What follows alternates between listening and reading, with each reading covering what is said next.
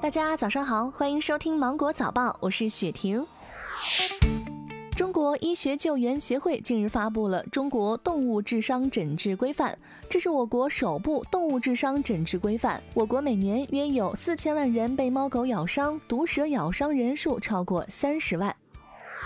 近年来，抑郁症已经成为了仅次于癌症的人类第二大杀手。老年人、青少年、产妇是三类抑郁症高发人群。近日，国家卫健委发布《探索抑郁症防治特色服务工作方案》，要求各个高中及高等院校将抑郁症筛查纳入学生健康体检内容，对测评结果异常的学生给予重点关注，将孕产期抑郁症筛查纳入常规孕检和产后访视流程中，每年为辖区老年人开展精神健康筛查。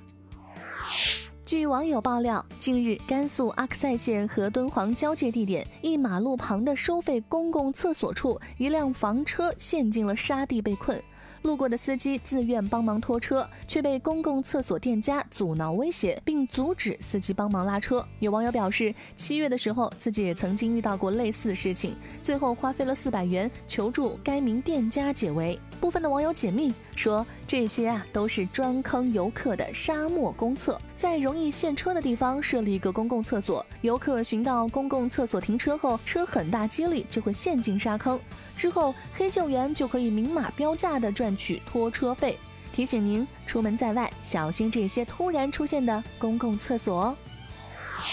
最近，无锡源头渚景区内几株原本已经掉光叶子的樱花树，竟然又开出了花儿。樱花一般在春天开放，在秋叶的映衬下显得分外的清丽。景区工作人员表示，无锡最近天气凉爽，导致樱花树的生物钟有点紊乱。往年樱花也在反季时开过，但像今年开出这么多的很少见。有兴趣去看一看吗？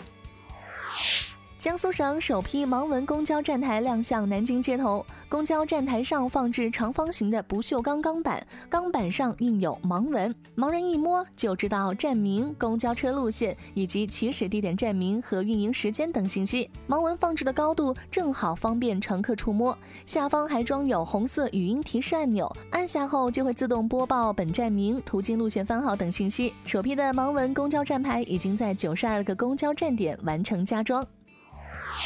河南信阳的二十多名幼儿园中班的小朋友收获了四个月前自己亲手种的水稻。据了解，该幼儿园在五月份的时候改造院子时，特意留了一块地让孩子们参与种植过程。老师介绍，这样是为了让孩子融入到大自然中，充分调动他们的探索兴趣，同时明白做任何事情都要付出自己的劳动。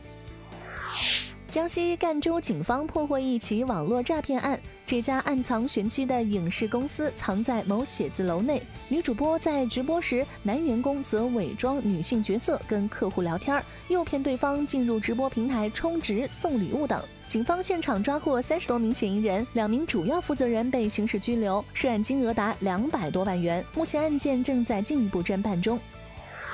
近日，一男子街头怒打女友的视频引起了网友的热议。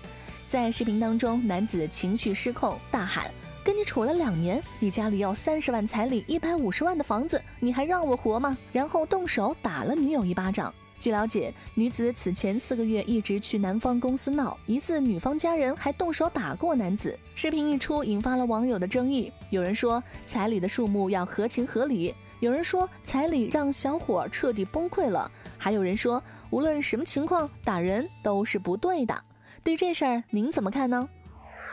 好了，今天的新闻就到这里，我是精英九五电台的雪婷，祝你度过美好的一天，拜拜。